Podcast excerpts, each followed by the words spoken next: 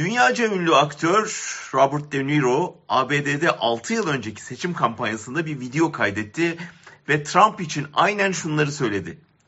O ne dediğini bilmeyen bir aptal, bir zibidi, bir köpek, bir domuz, bir ulusal felaket.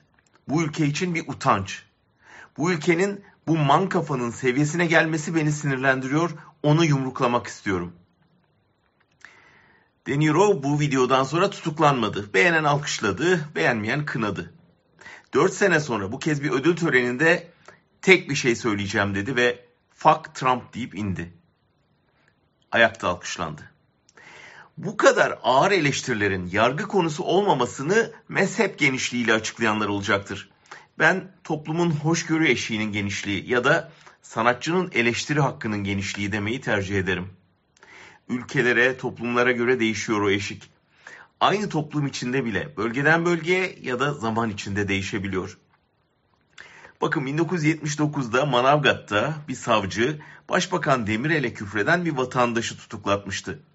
Haberi alan Demirel kim bilir adamı nasıl bunalttık ki küfür etmiş demiş şikayetçi olmayıp adamı tahliye ettirmişti.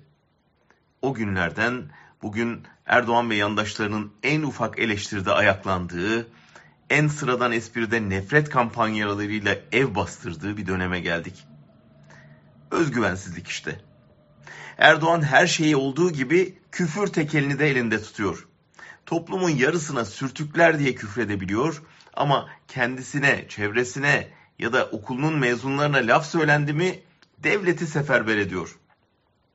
Son dönem Cem Yılmaz'dan Gülşen'e, Tarkan'dan Şahan'a, Melek Mosso'dan Birce Akala'ya kadar pek çok popüler kültür şöhreti tweetleri ya da sözleriyle iktidarın şimşeklerini üzerine çekiyor.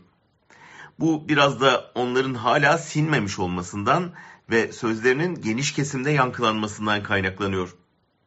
Yoksa mesele din hassasiyeti olsa aynı hassasiyeti cami çıkışı eskortlarla buluşan imamlara, tarikat yurdunda tecavüze uğrayan çocuklara, çalıp çırparak kul hakkı yiyen iktidar mensuplarına, her cuma bir ayet sallayan bakara makaracı bakanlara da göstermezler miydi?